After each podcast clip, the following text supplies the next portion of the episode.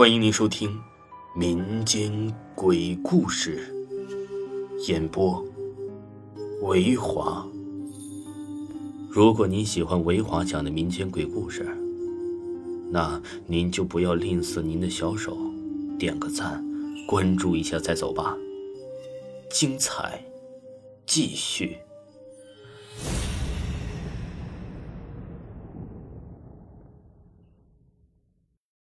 鬼打墙和水鬼，本故事纯属虚构。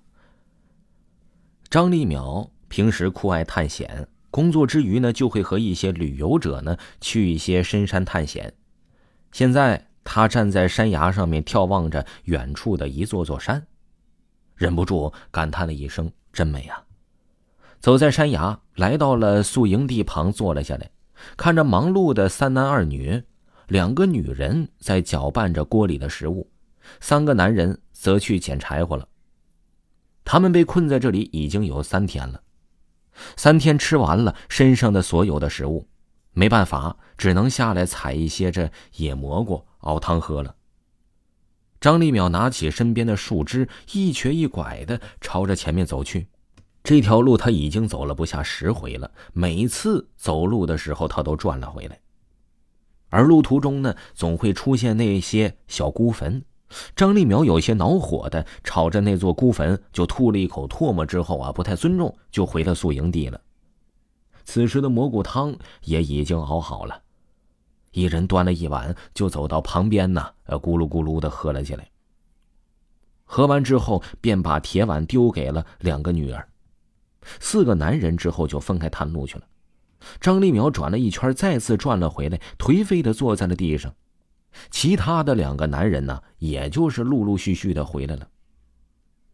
可是，唯独这个朋友张兴庄没有回来，难道是他出事了吗？这是五个人想到的第一个想法，应该是深山野岭的，应该是出什么事儿了。可是，他们很快就被一阵喊声打破了他们的猜想。张兴庄就跑了过来，告诉他们说，发现了路。刚才自己就过去了，出去之后呢，其实这是一条湖。这一句话仿佛兴奋剂一般，六个人也顾不得身上的疼痛，就收拾起各自的帐篷。等一切都结束之后啊，就跟着张兴庄朝着路上走去了。来到那座孤坟的时候，张兴庄径直钻到了旁边的草堆里面。众人看着走进去的张兴庄，就有些犹豫了。这个时候啊，张兴庄突然露出头，就跟我们说：“走啊，走啊！”这前面可就是湖啊！张立淼以身试足走了进去，其他的人呢，也陆陆续续的挺好奇的，也跟走了进去了。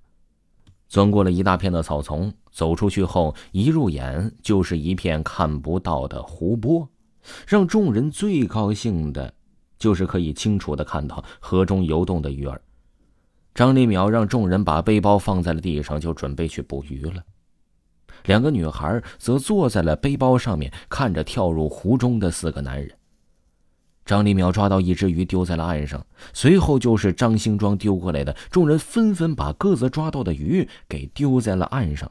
两个女孩呢，则一条一条的捡起来，放在旁边准备好的水池中。张立淼觉得抓的差不多了，就转身想喊众人上去。可是转身后，却发现身边的人却少了一个了。王元生，王元生，张立淼大声的喊着，可是没有人回应他。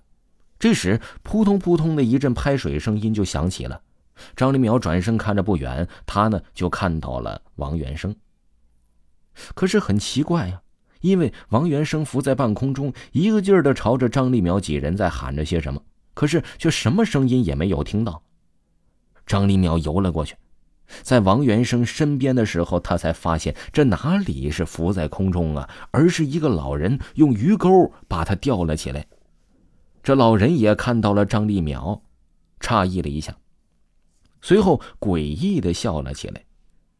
张立淼见到老人把鱼竿拉到了身边，对着空中的王元生只是一吸，就消失了。张立淼意识到不对呀，转身朝着远处的几个人的身边游去。突然觉得什么东西勾在了自己的身上，张立淼慢慢的浮了起来。在空中的张立淼也对着远处几人喊叫着，让他们快逃。可是他们都是看着张立淼，然后游了过来。张立淼在空中突然发现自己的身下有一具尸体，而尸体的主人正是自己，这是怎么回事呢？